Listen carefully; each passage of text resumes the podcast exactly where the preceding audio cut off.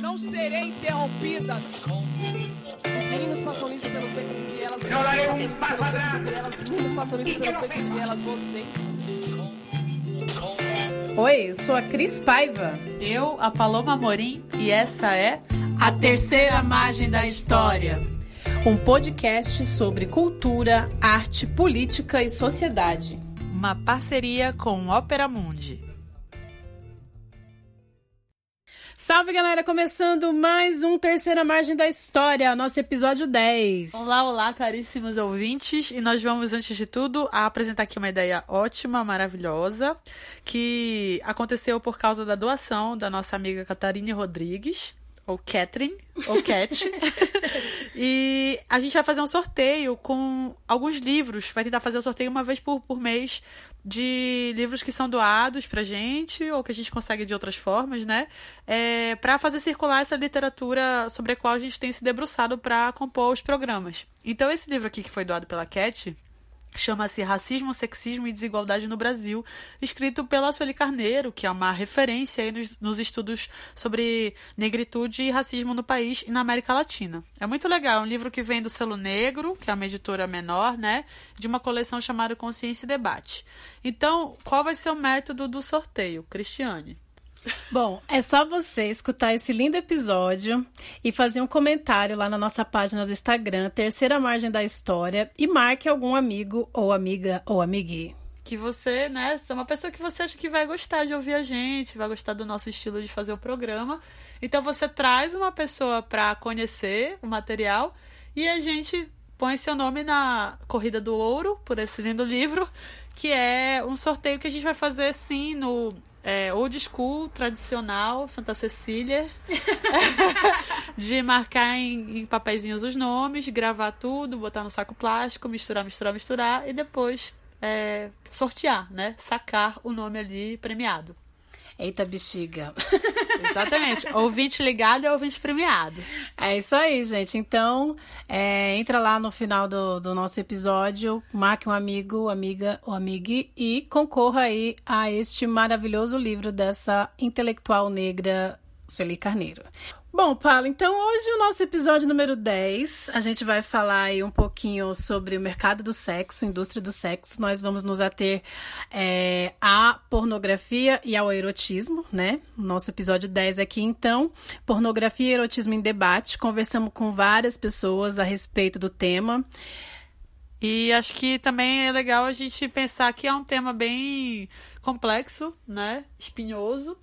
E que gera contradições, assim. É, eu mesma, particularmente, não cheguei a lugar nenhum, quer dizer, cheguei a alguns lugares, mas são vários, né? Não é uma resolução única, não é uma afirmação.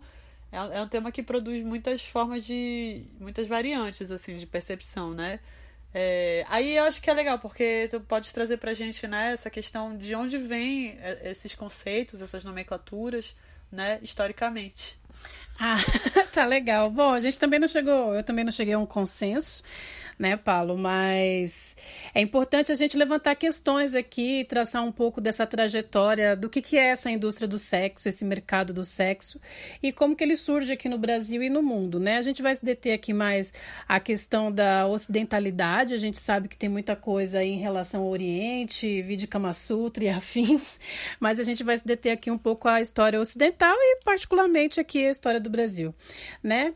Antes de mais nada, quero lembrar de alguns termos, né? O que, que é o erótico, o que é o pornográfico. Lembrando que a pornografia ela sempre existiu na humanidade, né? Então, se a gente pegar lá é, escavações no sítio arqueológico na Áustria, por exemplo, foi encontrada uma obra de arte lá, Vênus de Willendorf, né? Então a gente tem aí essas representações é, eróticas e sexualizadas aí ao longo da humanidade. A gente tem a arte greco-romana e o que, que vai acontecer, né? O que, que vai ser essa pornografia aí? É, com o advento da cristandade, vão ter muitos atos proibitivos, né? Vai ocorrer a limpeza e uma certa moralidade aí. O que, que vai acontecer? Vai, vai ocorrer um aumento aí de, de preços, vamos dizer assim, por um material erótico, né? Principalmente com o advento da, da imprensa. É, lembrando que antes de mais nada, pornografia, né, vem advém do termo grego porné, né, que significa prostituição, né? É um termo que está ligado à ideia de comércio, de venda e compra, né? E no latim também tem a ideia de preço, de pretium, né? E erotismo está ligado à ideia também grega de eróticos, né? Mas também muito associada à questão do amor, né? Quem tem amor ou paixão ou desejo intenso, né? Lembramos aí da, das mitologias gregas,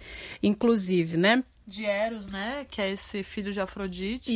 Isso, isso mesmo. Que é um deus grego, né? Do amor. E aí, no século XIX, a gente vai ter esses romances para homens, né, aqui no Brasil. Então, o pornógrafo vai ser aquele que vai escrever sobre a prostituição, né? Então, a pornografia vai ser uma escrita sobre este tema. E aqui no Brasil, como eu já mencionei no primeiro episódio aqui do nosso é, podcast sobre sexualidade, a gente vai ter uma publicação chamada Rio Nu, né? E o Rio Nu vai ser uma publicação destinada aí para esses homens da República, né? Lembrando que com o advento crescimento da imprensa aqui no Brasil, a partir dos anos de 1870, vai se baratear o custo e o preço dessas obras publicadas e vai popularizar os livros, a leitura e vai disseminar aí todo um, um conhecimento e também a venda dessas revistas ilustradas, né? O Rio Nu, ele existiu de 1898 a 1916, lembrando que é, esse periódico ele foi lançado no dia 13 de maio de 1898, no dia dia da abolição oficial, né? Bem esquisito, né?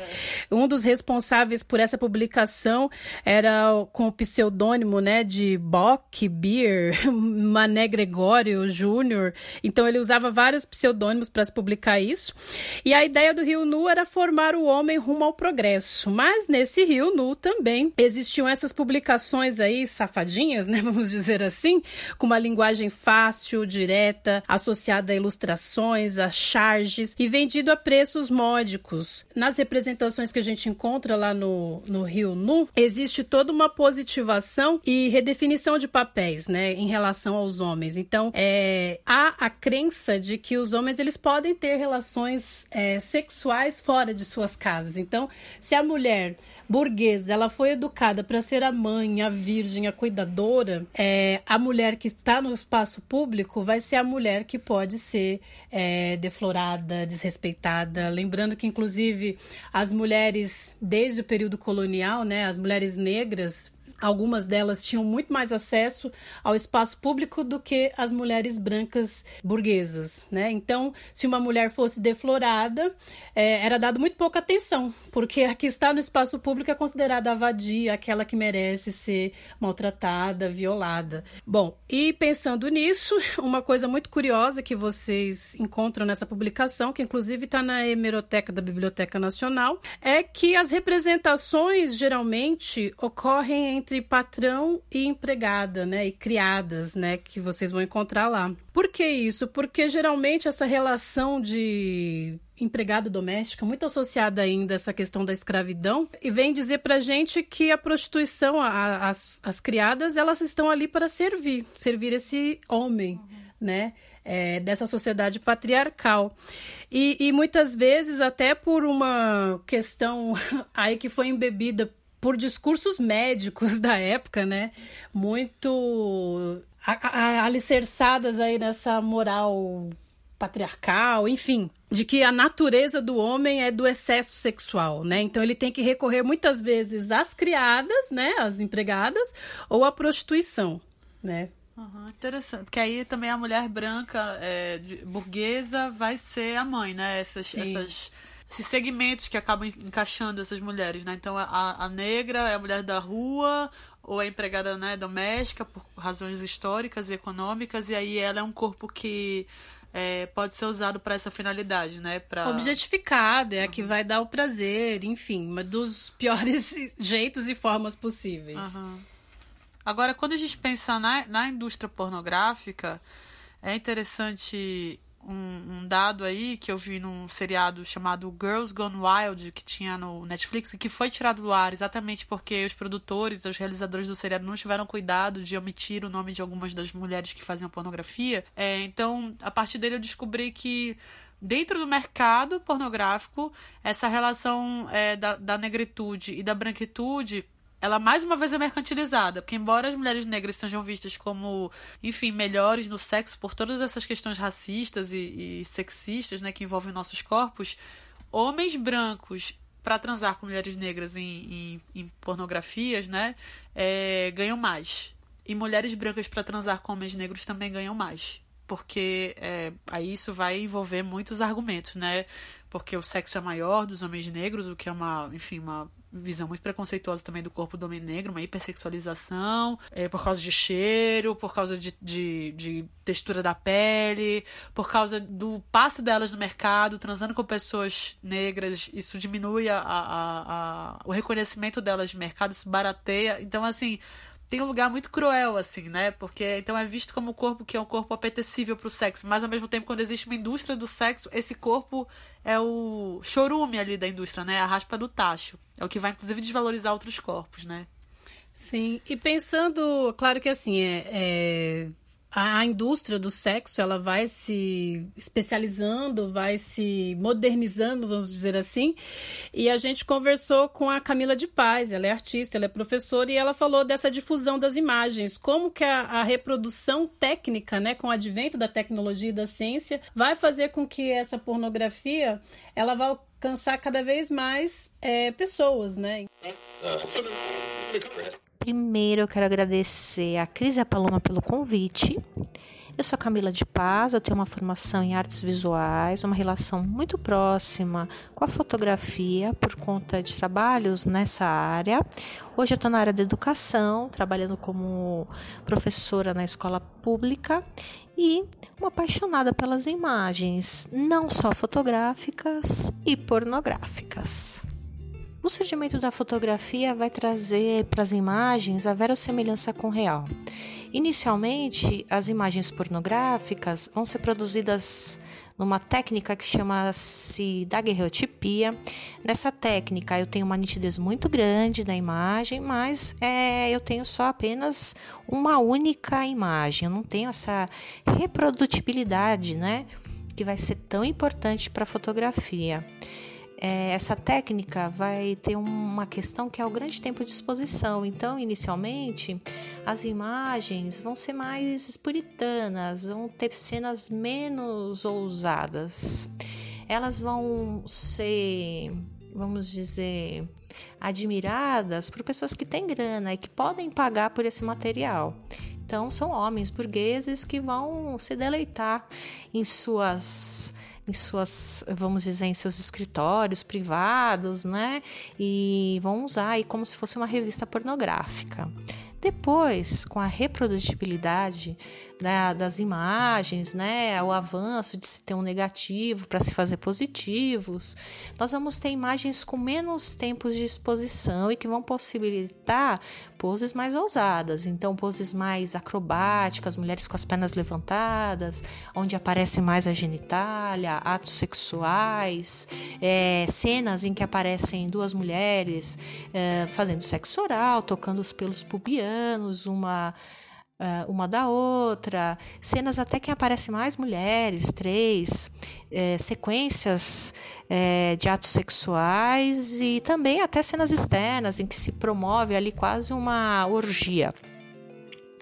Além disso, nós vamos ter também os cards de visite, que vão ser fotografias pequenininhas, vão ser montadas no cartão e quase que vão servir como uma moeda social.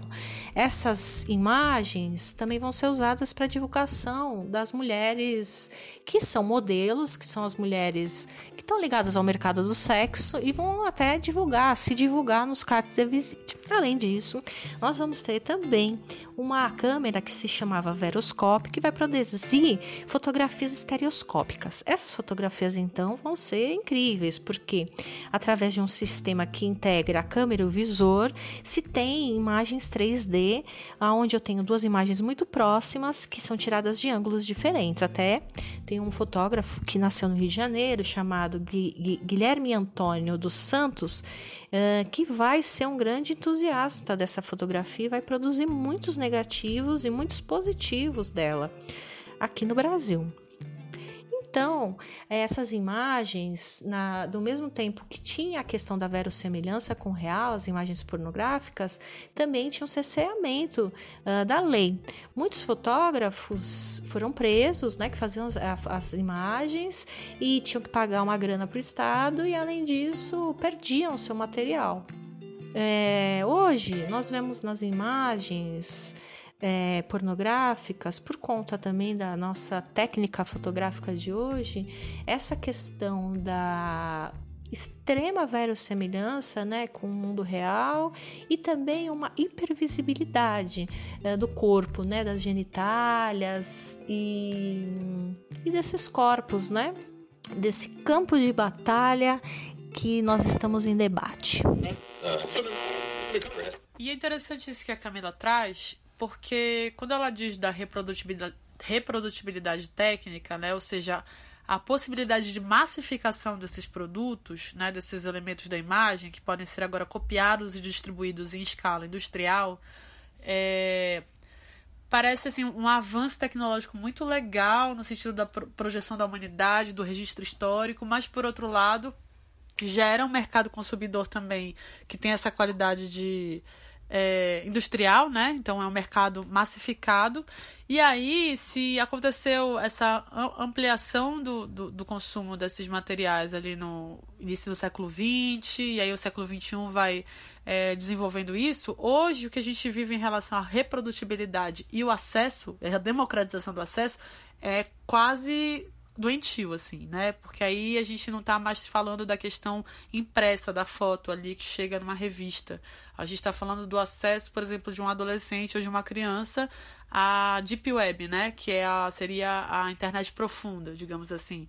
Com sites das mais variadas temáticas sexuais. Então, se uma criança ali nos anos 90, que foi o tempo que eu era criança, é, tinha acesso a uma Hustler, a uma Penthouse, a uma Playboy, ao seriado Emanuele na Band de madrugada, com assim a, a, aquela lógica pornográfica erótica é, ainda controlável por uma regulamentação, hoje essa criança de 10 anos ela é formada pela pelas maiores bizarrices e maiores práticas mais esquisitas e mais é, violentas práticas sexuais é, que estão ao alcance das suas mãos através de um clique. Né? É muito mais difícil regulamentar os termos da internet com todos os seus suas complexidades ali de acesso e tal, e de endereços e de fuga do sistema, né? Então, em que medida essa ultra acessibilidade descontrolada não gera também uma educação infantil, uma educação sexual para os adolescentes, para as crianças, é, completamente apartada da realidade, do que é de fato a experiência sexual no campo do real? Sim, de crianças, de homens, de mulheres, né? É, claro que assim, a pornografia ela é consumida majoritariamente por homens, né? 76% dos homens consomem pornografia e apenas 24% são as mulheres que consomem, né? Tô falando aqui de homens cis, mulheres cis, né? Esses são dados aí de pesquisas que vocês encontram em sites de BBC, enfim, e, e outras matérias mais. É, o acesso, né, à, à pornografia, como você falou, Paulo, ela, por exemplo, sites pornográficos alcançam muito mais índices aí de clicadas do que Netflix, por exemplo, Amazon e Twitter, né? Então não é só também na Deep Web, tem também nesses canais mais abertos. E lembrando que hoje em dia a gente também tem uma modalidade aí, né, de, de, de de difusão, como o Snapchat, né? Tem uma reportagem na BBC falando que atrizes e atores pornôs têm vendido seus dados pessoais para que as pessoas sigam elas no Snapchat. Então as pessoas 24 horas ficam lançando vídeos, podem conversar com esses atrizes e atores é, nesse mundo. Então tem toda uma fetichiza fetichização desse mundo, né? Então, é, que cria uma ilusão. E essa relação aí de verossimilhança aí que a Camila falou também, né? Hoje em dia também tá um pouco meio confuso isso, né? Uhum, o que, que é o real e o que, que é a, a ficção, né? Sim, lembrando que muitos casos, inclusive de disfunção erétil, são também em virtude do consumo de pornografia, né? Você falou aí de coisas bizarras, lembrando que essa bizarrice também ela se dá em relação à própria produção da pornografia em si, né? Então, por exemplo, a pessoa que consome pornografia, é, segundo pesquisas de, de psicologia, tem a parte do seu cérebro atingida aí em porções em que querem cada vez mais recompensa. Uhum. É como se fosse algo ali. Um cigarro. É, um cigarro ou psicotrópicos que a pessoa usa e ela vai querer sempre mais. Então, assim, o, o papai e mamãe aí, o clássico, não vai ser o suficiente. Né? Ela sempre vai querer cada vez mais. Então, tem produções é, com zoofilia, necrofilia, uhum. é, com crianças, infelizmente, né? É claro que a gente está falando aqui a partir de uma, uma pornografia é, para o mundo heteronormativo, mas que também não deixa de influenciar produções lésbicas, trans, bissexuais. Perfeito. E eu acho assim, quando a gente fala bizarrice, não é modalidades sexuais alternativas, enfim, o sadomasoquismo, o voyeurismo, porque eu acho que isso é da ordem da, do, do, consenso do casal, do trisal, das, das pessoas que estão ali se relacionando. A Cris né, tá mencionando o que, que é zoofilia, sexo com animais, que não tem é, a possibilidade de dizer se querem ou não querem aquilo, afinal são animais. Sexo com cadáveres, é, imagem, com crianças. E aí, esse outro ponto da indústria. Cada vez mais mulheres mais, mais com aparência mais jovem são escolhidas para fazer é, uma filmografia heterossexual, é, porque elas parecem, elas têm 18 anos, mas elas parecem meninas de 13 meninas de 12 anos, meninas de 10 anos. A ideia da depilação também se relaciona com isso, né? Meninas que não, mulheres que não têm pelos, né? Então são corpos que são absolutamente infantilizados e isso tem um porquê, né? Não é assim tão aleatório ou espontâneo, né? Isso alimenta já um processo que é um problema na nossa sociedade, que é a pedofilia, e que é não só o desejo por crianças, mas a infantilização do corpo feminino. Então, um homem que só consegue desejar uma mulher se ela estiver associada à ideia da infância. Isso é muito grave, né? E muitos, muitos meninos, muitos homens, mulheres que não conseguem se relacionar, né, no real com a pessoa ali, né? Então, as relações sexuais aí pautadas no imaginário de que devem ser violentas, que devem ter agressões.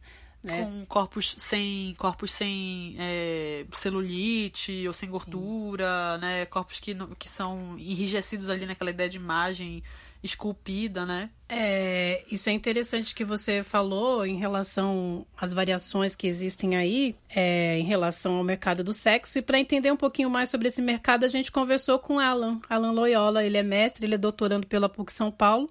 E ele falou um pouquinho aqui para a gente como esse mercado do sexo ele se estrutura e como que a gente pode pensar aí numa possível superação em relação a essa exploração. Olá a todos. Eu sou Alan Loyola, sou assistente social, mestre em serviço social, doutorando em serviço social pela PUC São Paulo e estudo sobre exploração sexual comercial infanto-juvenil, mercado do sexo, prostituição, questão de gênero e questão racial. Então aqui, né, falando sobre mercado do sexo, que é uma indústria, e essa indústria todo mundo que está ouvindo sabe da existência. Existe a prostituição de rua, prostituição em casa noturna, prostituição de luxo. Existe uma rede de pornografia que vende serviços através de internet, sites, cinemas pornográficos. Existe um turismo sexual, existe até tráfico de pessoas. Então, o mercado do sexo ele é organizado, estruturado e altamente lucrativo, sendo até uma das formas mais lucrativas do mundo, né? Até porque ele também está vinculado com o um mercado muitas das vezes ilegal. E esse mercado do sexo ele está organizado para atender a uma demanda do gênero masculino na sua grande maioria. Não exclusivamente, mas ele está estruturado na sua grande maioria pautada pela lógica do gênero masculino. Por quê? Porque a gente vive numa sociedade estruturada dentro da lógica do machismo, do patriarcado, em que a gente coloca o homem como o detentor do poder, né? E o gênero feminino como a lógica do, do servir, inclusive servir sexualmente.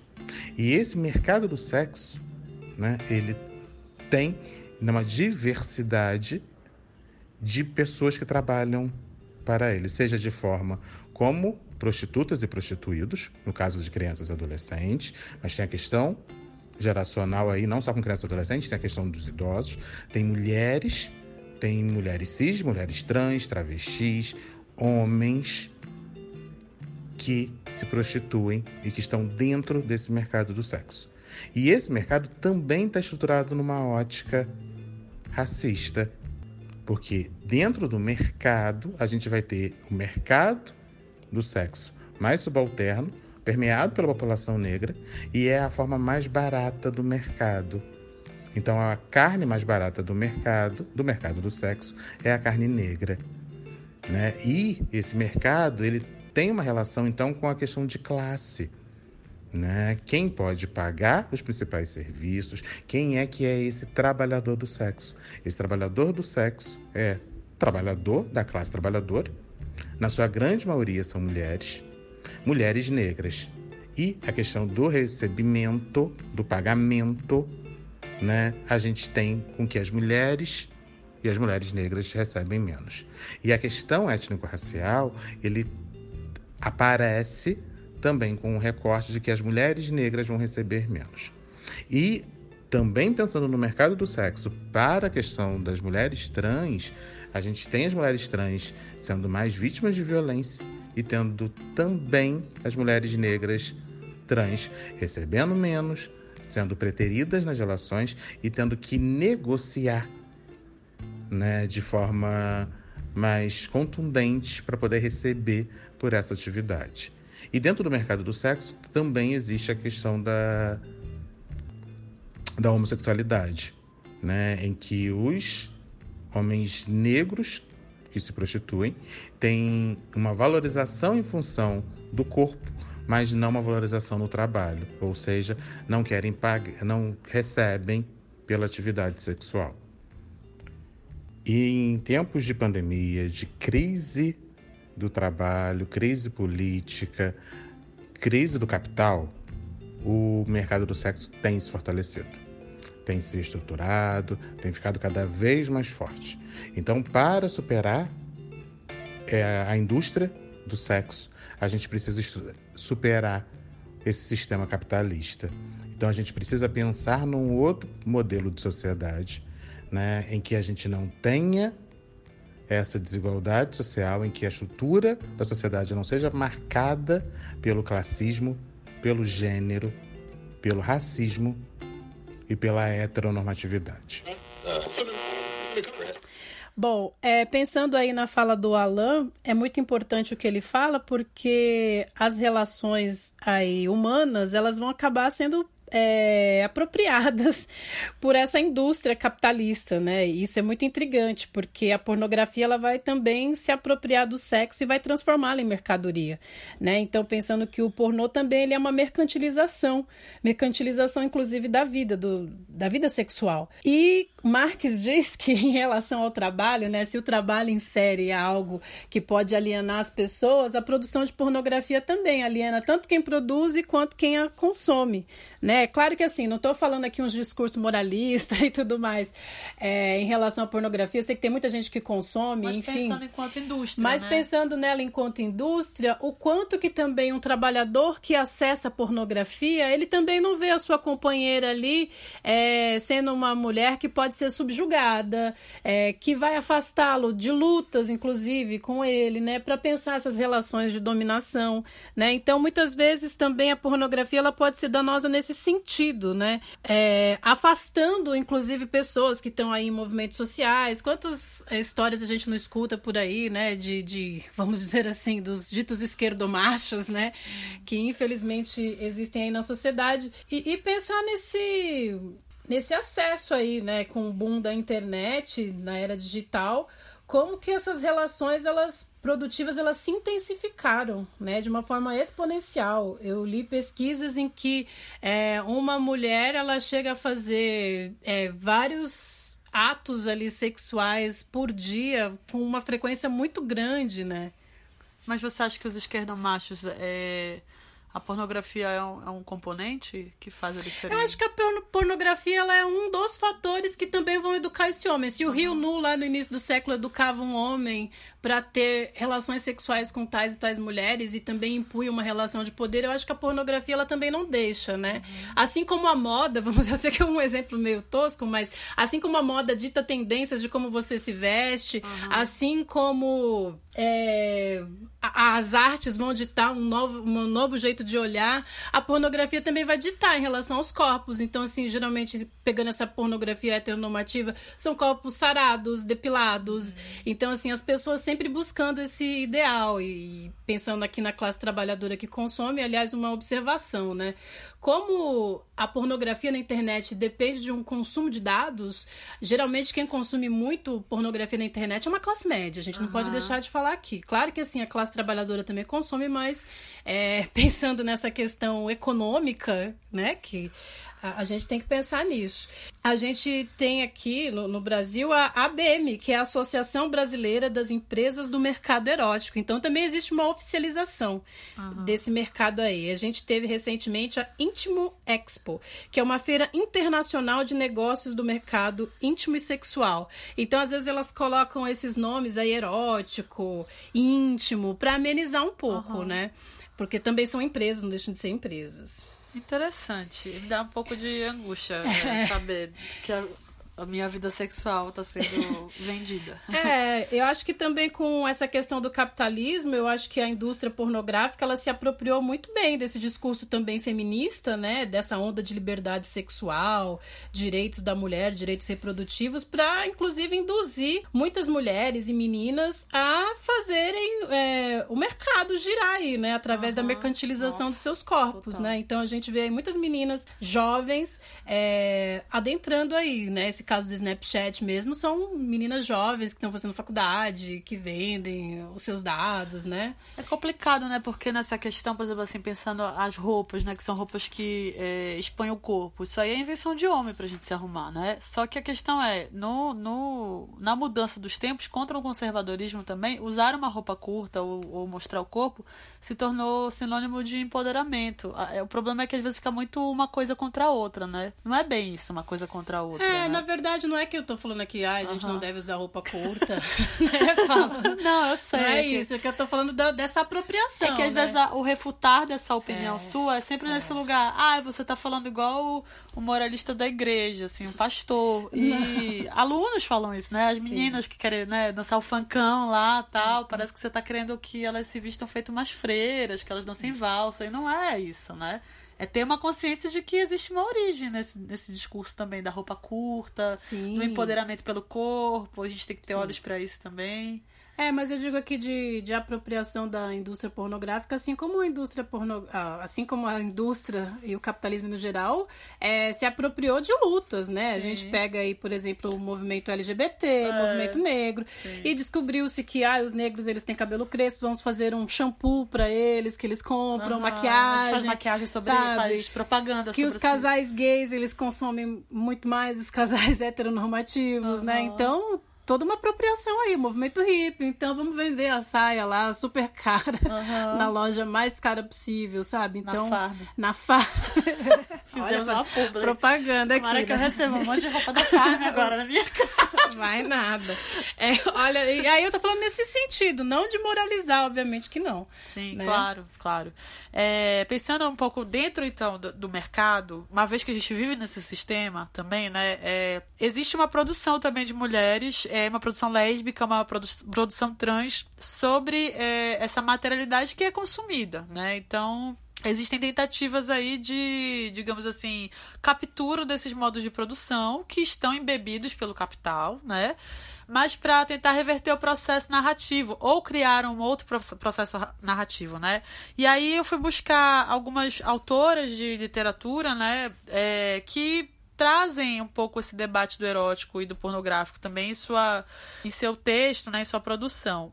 Por que fui buscá-las, né? Porque a gente assistiu essa semana também um filme chamado é... As Filhas do Fogo. As Filhas do Fogo, né? Que é um, um filme é, porno erótico, né, da dire diretora Albertina Carri. E enfim, esse filme. A gente assistiu, é um filme que tem sexo explícito, é um filme com corpos diversos no sentido do peso, da altura, mas é só corpos brancos, com exceção de uma mulher que é indígena que aparece lá já pro final do filme. É, isso me incomodou bastante. E também um filme porno, porno lésbico, assim, muito genitalizado, assim, as cenas muito associadas à penetração, é, há uma relação erótica muito localizada no baixo ventre, na zona do pubis, assim. Eu sei que eu tô falando que tá engraçado, mas é porque é, às vezes me parece que o, o, o, universo da sexualidade não tá só associado à genitália, assim, não pode estar só associado a isso. E aí, sendo um filme lésbico, talvez eu tenha tido a expectativa de que ele fosse abordar essas outras zonas do, do erotismo lésbico, assim, sabe, no corpo. É, enfim, eu não gostei desse filme, eu achei Nada a ver. e você, Cris, o que, que, você achou? Bom, esse filme chegou aqui no Brasil em 2019. Eu fui ao cinema assistir, né? Polêmico aí, porque é uma tentativa da diretora de fazer um pornô lésbico, tentando se desvencilhar dessas características que a gente falou aqui, é, dos pornôs heteronormativos, que pregam a violência. É, vou falar rapidamente a sinopse aqui do filme. Isso, é a história de um casal, né? Então, uma das namoradas está chegando de viagem. E aí, é, a namorada que tá chegando decide fazer um filme pornô né? E nisso elas vão encontrando ao longo de uma viagem, né? Uma van. É um filme também de uma metalinguagem. E vão conhecendo outras mulheres. E essas mulheres vão entrando nessa van, né? E vão seguindo viagem, vão fazendo paradas onde elas têm as suas relações sexuais, né? Explícitas, né? É, o que ficou para mim desse filme é o seguinte: é, é um coletivo de mulheres em busca dos seus prazeres com seus corpos, né? Mesmo que digitalizados não genitalizados, como você falou. É... E aí, assim, vai todo mundo numa trupe coletiva e tal. E aí o filme vai numa pegada muito lânguida, uma narrativa tentando colocar questões filosóficas Nossa, ali. Sublime, su é. sublime. Se o sexo ainda nesse lugar romântico, sublime, é. né? Não tem uma. Sério, falta profanar, mas enfim, continua. Mais profanação, bom, enfim. Mas porque não... profana não é só a mina comendo a outra, profana é outra coisa. É, é fogo, é fogo de verdade. bom, essas filhas do fogo aí vão nessa toada coletiva e o filme ele vai se encaminhando para um final, né? Já dando spoiler, mas assistam porque tem uma narrativa, né? Se encaminha para algo individual. E aí eu fiquei pensando, eu falei, nossa, então é, o filme ele fecha também com a. Eu fiquei com a sensação de tipo assim, é, a pornografia é para pra ficar ali você com você mesmo, né? Algo individual, no fundo, né?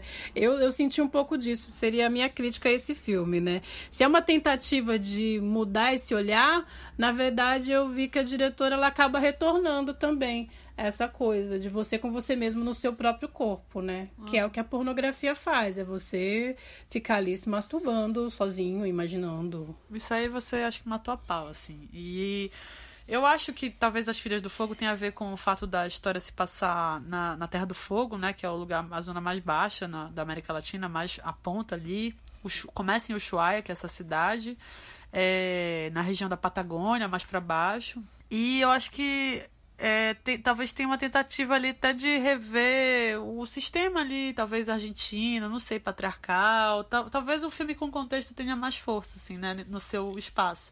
Para mim, elas são as filhas do fósforo, não são as filhas do fogo. mas é, eu trouxe aqui, claro que eu tô sendo pretensiosa, mas trouxe aqui então é, outras referências, né? Para cada uma referência reclamada e, e desqualificada desse programa. Vamos trazer várias outras para substituir. E então eu trouxe Mulheres de Fogo, que é um zine da Roberta Tavares, que é uma autora da Amazônia, quilombola, que eu gosto bastante porque ele escreve, ela escreve nesse zine sobre a experiência da escrita, sobre a experiência de, de, ser poeta, essa mulher negra, lésbica, amazônica, mas não de maneira objetiva, né, trazendo alguns despertares poéticos em pequenos poemas assim sobre esses assuntos. E a mesma, na mesma medida que ela fala sobre o café da tarde com, com a família dela no poema do lado ela fala sobre clitóris né? E ela vai no final do né, nesse texto clitóris ela fala a sublimação a cantar silêncios embriagários né? Ela silêncios embriagários então ela traz é, uma imagem super forte é, para falar de uma parte do corpo dela Aí eu acho que ela toca num lugar interessante, né? Erótico, no clitóris. ela toca num lugar interessante. É, e aí a gente tem também é, Até os Pés, né? Que é um livro muito importante, uma coletânea né, de produções da Ana Cristina César, que é uma autora bastante lida no Brasil, muito importante ali que é, se, se, é, aparece né, muito na, na década de 70 e 80. E ela escreve poemas em prosa, prosas poemáticas, né? E eu gosto muito de um especificamente, que é esse aqui, que se chama Nestas Circunstâncias o Beija-Flor Vem Sempre aos Milhares. Este é o quarto Augusto, avisou que vinha. Lavei os sovacos e os pezinhos. Preparei o chá, caso ele me cheirasse. Ai, que enjoo me dá o açúcar do desejo. É, acho interessante esse poema porque ela fala que é o quarto Augusto, né? Então já teve três antes, três Augustos antes, né? E, ou seja, é uma mulher que tem uma, uma, um encontro, né? Tem encontro com homens, né? Ela tem uma, uma vida afetiva e sexual variada, né? E aí o Augusto avisa que vem. O que, que ela faz? Ela lava os sovacos e os pezinhos. No...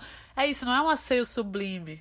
É disso que eu tô falando. É um asseio cotidiano. Ela vai lavar o sovaco para tirar o CC pro caso dele cheirar ela, né? é...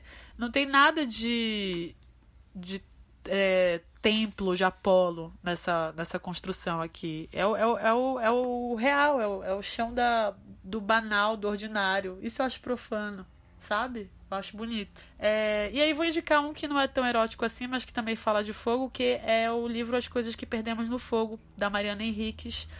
É, e eu gosto desse conto final porque é um conto meio de terror, assim, de mulheres que recorrem a atear-se fogo jogar fogo, nela, fogo nelas mesmas, como uma seita, isso acaba se tornando uma seita, para é, transformar o próprio corpo, então elas ficam meio reptilianas, assim, endurece o corpo, elas não morrem, né, elas ficam queimadas.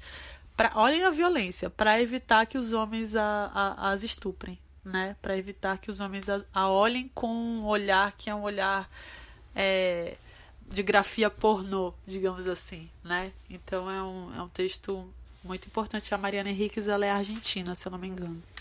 É, e aí, por fim, né, pensando nesse essa apropriação feminista e feminina dos modos de produção, eu visitei o Instagram e o material visual da Tainá Maneschi, que é uma artista plástica de Belém, né, artista visual da Amazônia. Qual que é o Instagram dela?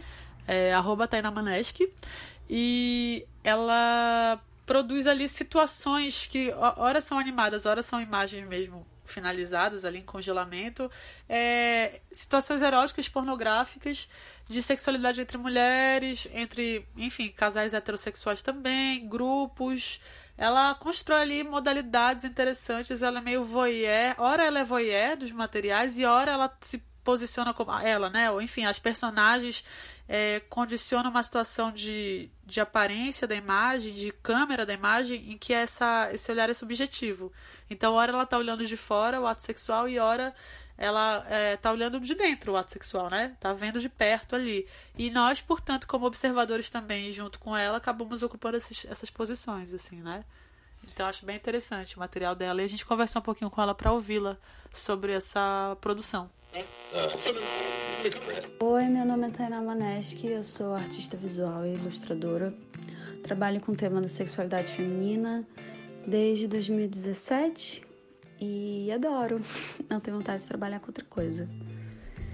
A minha ideia é sempre colocar a mulher como protagonista da sua, da sua história ali, daquela aquele mini, mini história que um, que um desenho está contando.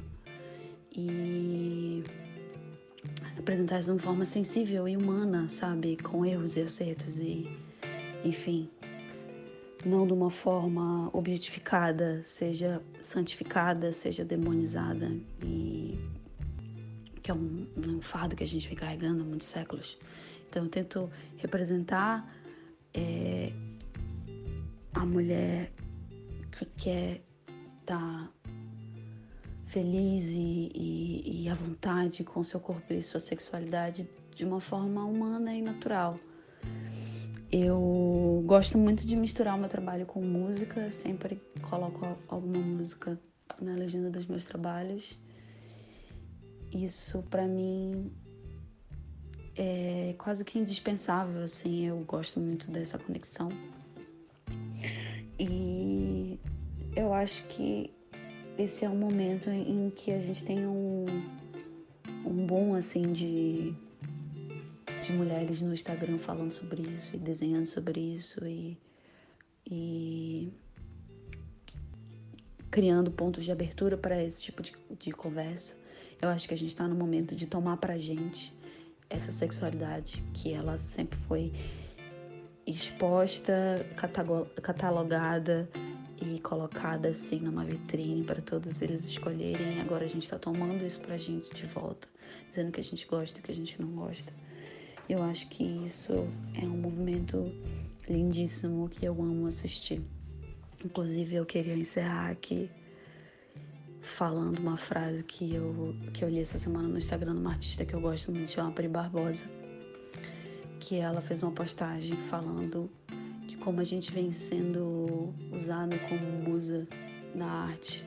Nós, como mulheres, fomos usadas como musas é, desde os primórdios da história da arte. E ela diz uma frase no final que eu gosto muito, que é Eu reivindico ser a artista e ser a minha própria musa. É isso, Pri. Tô contigo. E aí tem o Zéfiro, né, Cris? Que é um, um, um, ilustrador também, né? Da, mais, mais, antigo, né? Um homem, enfim, né? Que faz um trabalho que é interessante.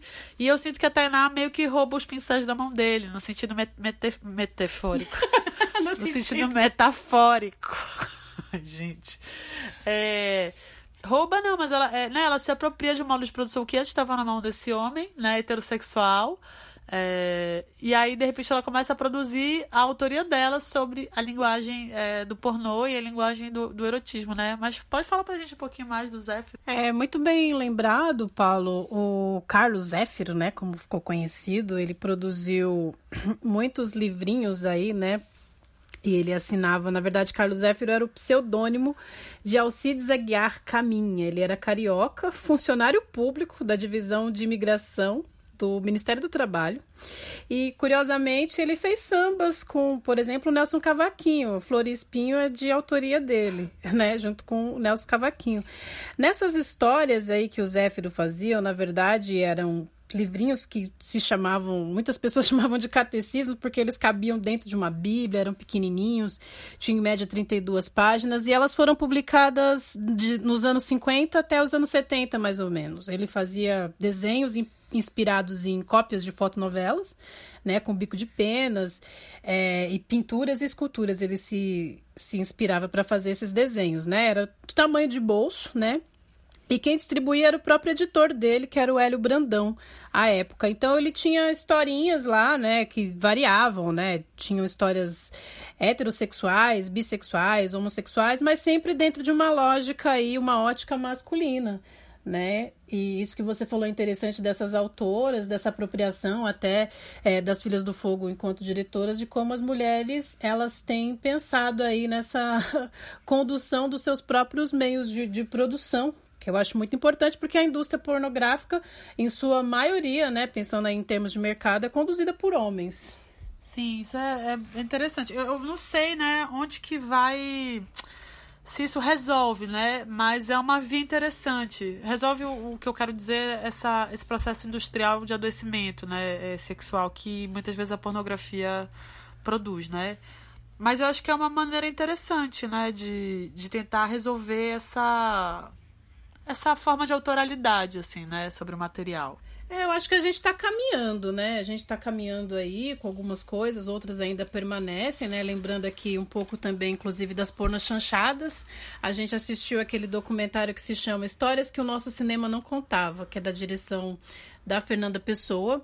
Ela vai ao arquivo, né? E pesquisa sobre como a censura atuava sobre esses filmes, que foi muito consumido pela população brasileira, né? Todos eles ainda numa ótica muito machista, capitalista, e que também é, refletiam a sociedade da época, né? Então ela no filme dela, ela retira trechos que foram censurados.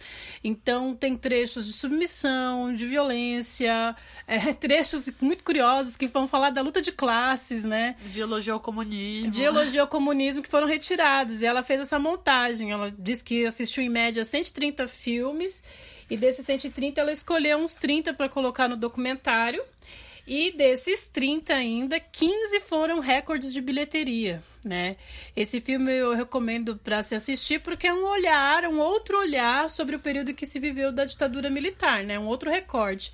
Se a gente assiste nos documentários é, sempre as mesmas cenas repeti repetidas, né? Sempre lá, a Tropicália, Caetano, todo uhum. mundo.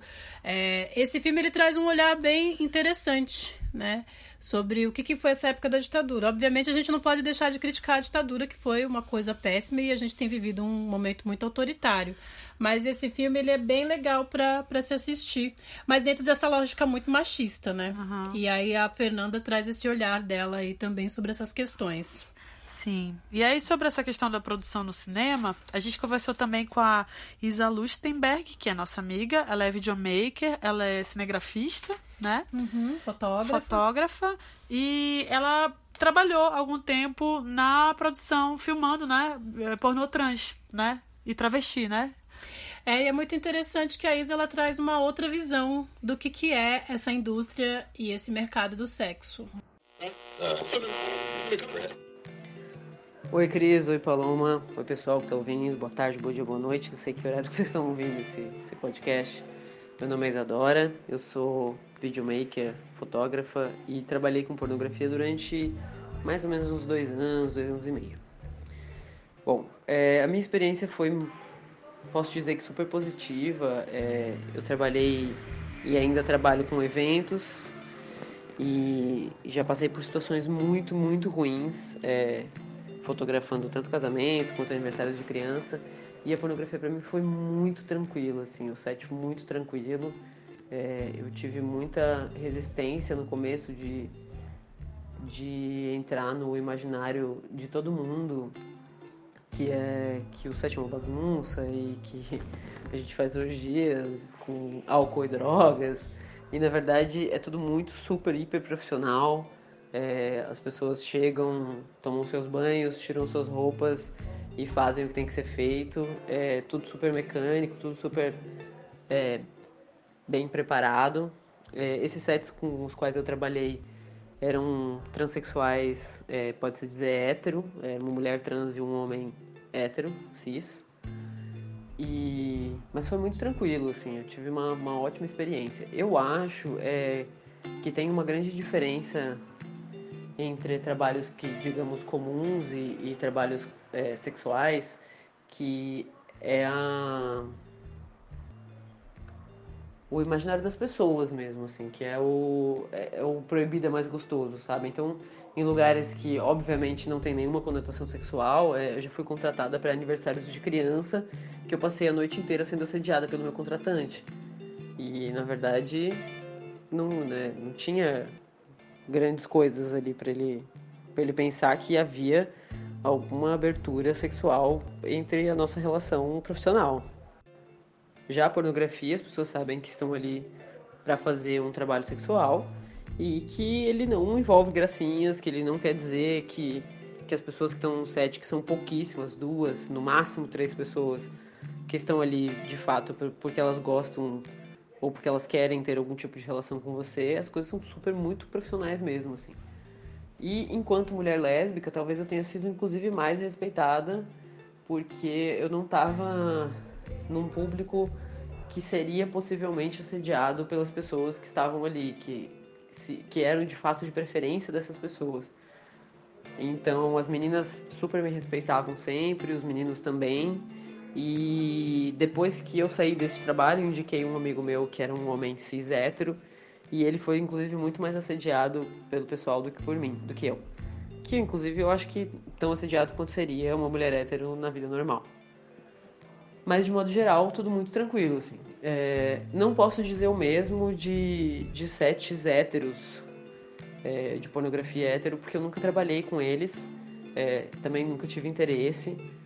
É, não, não concordo com a conduta dos filmes pornográficos. Eu acho que existe espaço para se produzir um conteúdo sexual de fato que, que, que traga alguma educação sexual e que tenha afeto e que tenha condições para os trabalhadores, para os profissionais do sexo e que seja de fato uma, uma gravação que, que, que, transpareça algo saudável, assim, não precisa necessariamente ter violências, não precisa necessariamente ter qualquer coisa que seja muito abusiva e eu acho que a gente que a pornografia só continua é, construindo essas narrativas porque ela agrada um público alvo que ainda está muito fixado nesse tipo de comportamento. E para finalizar, eu queria dizer que a pornografia, assim como tantos outros tabus da sociedade, ela está posta. Assim como a guerra às drogas, assim como a legalização do aborto, ela existe, ela está acontecendo e a gente não pode simplesmente achar que é, proibir vai fazer com que ela deixe de existir. Então, o que a gente pode fazer, na minha opinião, é criar novas narrativas, é, de fato criar conteúdos nos quais a gente acredita, nos quais as pessoas são respeitadas, no qual é, realmente existe um mínimo de educação sexual, porque afinal de contas as pessoas se educam é, pela pornografia. Muitos adolescentes fazem isso. Então, a minha proposta é que mais pessoas é, criem suas narrativas e transformem de fato a pornografia num lugar confortável para as mulheres, para os homens, para as pessoas trans, para as pessoas lésbicas, héteros, bissexuais, etc. Eu acho que primeiro que a Isa fala que eu acho super interessante é essa comparação que ela faz em relação ao assédio dela enquanto é, mulher no set, né? Então, no trabalho com pornografia, ela nunca foi assediada. E no casamento, sim, né? Filmando festas infantis ou casamentos. Ela sofreu, né? Que é uma. uma casamentos posição. e batizados, é. que as, as, pessoas consideram que não vai acontecer nada, algo do sagrado, cristão, é. né? É, e nesse outro lugar que é o lugar do, né, do, do, da sexualidade, isso não aconteceu com ela. É, acho que tem contextos, né? São contextos e contextos, mas isso é algo a se pensar também, essa hipocrisia social, que eu acho que é um pouco uma uma tentativa de não ver o que está acontecendo. E a Isa traz pra gente uma percepção que eu acho que é importante pra gente ter também, embora eu tenha algumas discordâncias em relação a. É, a como deve existir né, a, a indústria pornográfica e, e, e, do erotismo, né, do discurso erótico, que é, isso existe, isso tá dado, tá aí. O que, que a gente faz? Porque eu acho que põe nossos pés no chão, assim, da gente sair um pouco desse lugar de também, ah, um horizonte ideal, então não vai existir prostituição plim, acabou a prostituição. Não é assim, né? A gente tem que pensar em formas. Então, acho que o que a Isa nos diz é importante no sentido da materialidade. Da gente é, perceber que, sim, recorrer a outras formas, outras tentativas de fazer isso é uma maneira de tentar, a longo prazo, estabelecer uma outra cultura sobre o sexo, sobre a sexualidade, sobre o voyeurismo, é, sobre a relação entre corpos, sobre a relação solitária com o próprio, com o próprio corpo, né? Então, eu acho isso bastante interessante, assim. Me faz pensar, sabe? É, a fala da Isa, ela me recorre muito essa questão da especialização e da profissionalização desse mercado do sexo, né? Lembrando, inclusive, que quando a gente vai ter essa transição da mídia do VHS para o DVD, muitas indústrias cinematográficas recorreram às pessoas que produziam filme pornô, porque cada vez mais a indústria pornográfica, né, de filmagem, acho que a Isa até sabe falar mais do que eu em relação a isso, mas vou falar aqui, ela se especializa também nessa em relação à tecnologia e o barateamento, né, das suas técnicas, né, produtivas. E, e, isso vai fazer com que se alcance cada vez mais o grande público, né? Então, só pensando aqui também nesse período de quarentena, o quanto que se aumentou é, os acessos em relação à pornografia. Eu peguei pesquisas de dois anos atrás que só nos sites de busca, por exemplo, existem 4 bilhões de buscas por pornografia, né? E, e lembrando dessa também questão, que majoritariamente masculinos, um público de 15 a 24 anos, né? É complicado, esse é um tema difícil. É um tema difícil. Para cair no moralismo é muito fácil também, né? Quando a gente. É. É... Mas enfim.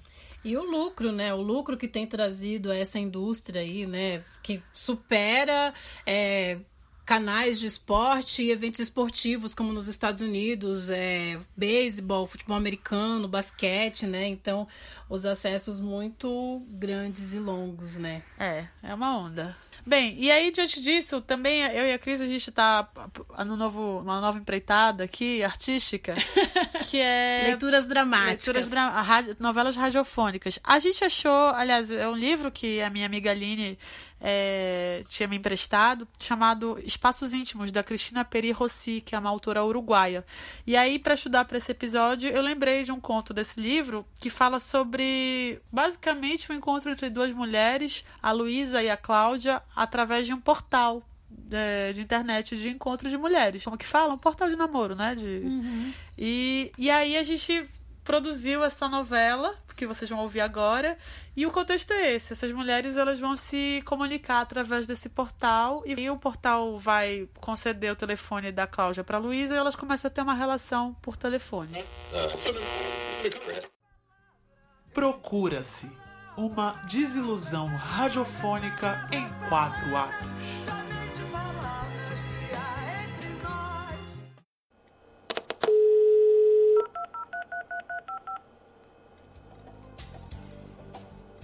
Por favor, aguarde. Estamos direcionando a sua ligação. Você já será atendido.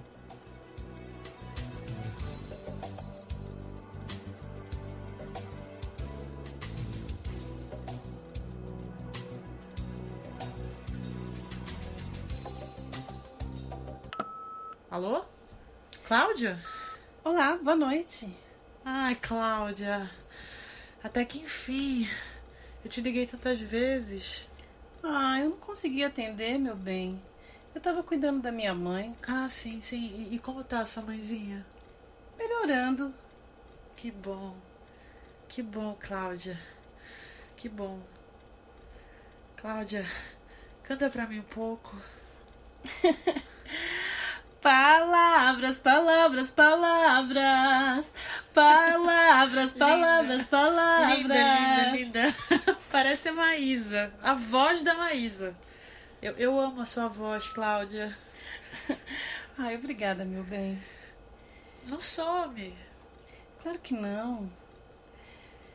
Eu vou seguir aqui falando, sussurrando, dizendo que te quero você é a melhor coisa que me aconteceu na vida.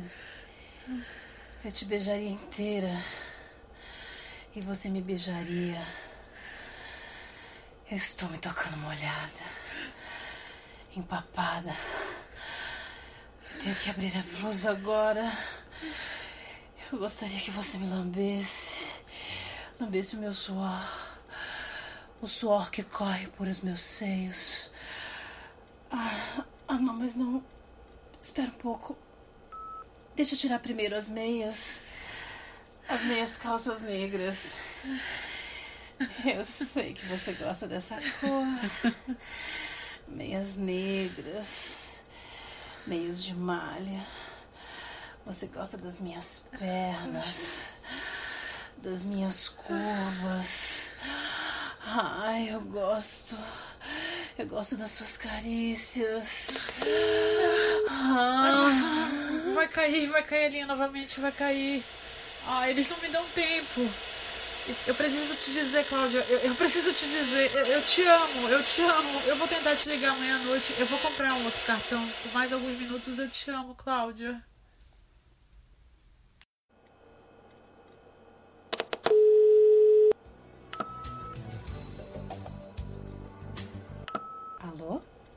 Meu amor? Olá, boa noite. Como você anda, meu bem? Ah, eu tô bem. Eu tô bem. Você não é uma mulher de muitas palavras, Cláudia, mas sabe ouvir. Como está o seu trabalho? Vai bem. Muitos pacientes hoje. Eu queria estar mais perto de você. Ah, não. Não se preocupe com a distância. Nós podemos nos falar todos os dias. É só você comprar um cartão com minutos. É, eu sei. Cláudia, eu me sinto muito só. Ah, meu bem. Muitas pessoas que moram em cidades grandes se sentem sozinhas. Aqui as coisas vão monótonas. Eu saio do trabalho, venho para casa. Minha mãe continua exigindo alguns cuidados. Estou cansada. Eu preciso dos seus carinhos. Da sua ternura. Eu também. Eu vou te dar todo o carinho e ternura do mundo. Eu quero fazer amor com você. Eu também. E, e eu quero ir te encontrar. Eu espero o dia em que a gente possa se encontrar. Fazer amor. Eu quero a sua boca me beijando por inteiro.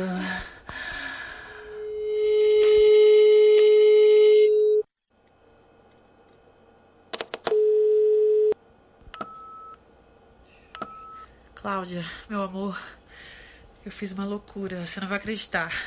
Eu comprei a passagem para ir te ver. Também aluguei um quarto. Eu achei um hotel no Google que parece bom, foi barato. Depois eu te passo direitinho o endereço. Eu vou realizar esse sonho. Eu preciso te ver. Eu te amo, eu te amo. Cláudia, meu amor, você não me responde. Olha, eu viajo essa noite. Eu não consigo esperar a hora de te encontrar. Eu te amo. Meu amor, eu tô aqui, eu tô aqui no hotel. Já te liguei um monte de vezes. Onde é que você tá?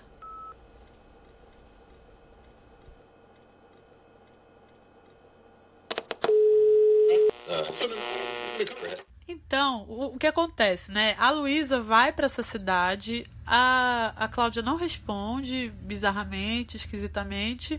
E aí a Luísa um dia tá vendo televisão no hotel e percebe que tá passando no canal 7 um programa chamada, chamado Busca-se. E aí, nesse programa, ela já, ela já tinha ouvido falar desse programa, ela acha interessante, é um programa de auditório, em que a, as equipes ali fazem buscas de pessoas desaparecidas para fazer um encontro no palco. E a Luísa decide então se inscrever nesse programa para entender o que aconteceu com a Cláudia. É, passa um mês e ela finalmente é chamada pelo programa porque finalmente a equipe de, a equipe de investigação conseguiu resolver o mistério é, de onde está essa namorada da Luísa, né? Boa noite, minha gente do bem! A nossa convidada deste bloco está buscando Cláudia, uma mulher que conheceu através da internet, no portal Tica Busca Tica. Bom, gente, é o seguinte: a Cláudia, ela trabalha no maior hospital dessa cidade, mas na instituição em que ela trabalha não puderam nos dar ou não quiseram nos dar nenhuma informação. O número da Cláudia parou de funcionar há algumas semanas. A gente não sabe se a Cláudia recebe chamadas ou se a sua mãe melhorou. Bom, a nossa equipe de investigação fez um grande trabalho. Ainda que dispusesse de tão poucos elementos, a nossa equipe fez as averiguações oportunas que vão permitir, por fim, a Luísa, essa mulher apaixonada, de se encontrar com Cláudia aqui neste palco. E vocês verão tudo isso em seguida. Mas espera só um pouquinho. Depois dos nossos anúncios comerciais. Oferecimento Tiffany, nova coleção de sabonetes femininos e masculinos. Vem pro palco, Luísa! Agora chegou a hora! Vamos ver se esse encontro acontece. Repete comigo, olhando ali para aquela câmera. Cláudia, apareça! Cláudia, meu amor, apareça. Cláudia, apareça com força! Cláudia, apareça! Você não quer que ela apareça? Com mais vontade, querida! Cláudia, eu te amo! Aparece, meu amor! Que se abram as cortinas!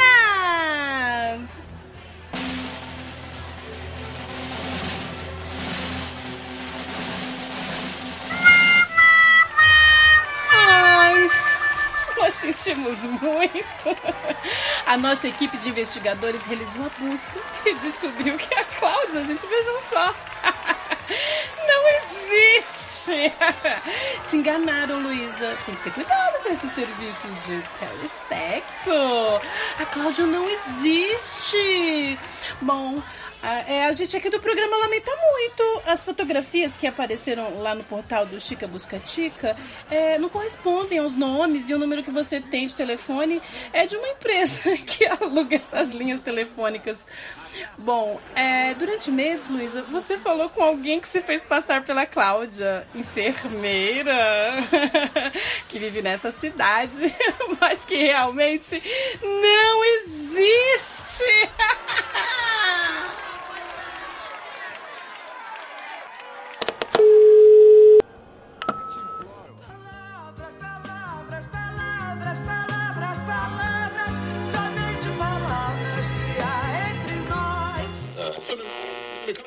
Aí, triste conto, mas. Pobre Luísa. Pobre Luísa. Espero que tenham gostado. E acho que é isso, né, Cris? É, não se esqueçam de comentar o nosso episódio, marca lá os seus amigos, né? Pra Escrevam concorrer. pra gente no Twitter, Terceira Margem 2, nosso Instagram. Terceira, Margem da História. E nosso e-mail, terceira margem da história, arroba gmail.com. Isso, a gente vai encerrando por aqui. É, até o próximo episódio, onde a gente vai divulgar os vencedores. Aliás, a vencedora ou, Ou vencedor. Isso, do nosso livro aqui da Sueli Carneiro. Muito obrigada e a gente fica agora com o Letrux, que estrago. É isso aí, gente. Um beijão. Obrigada, gente. Beijo.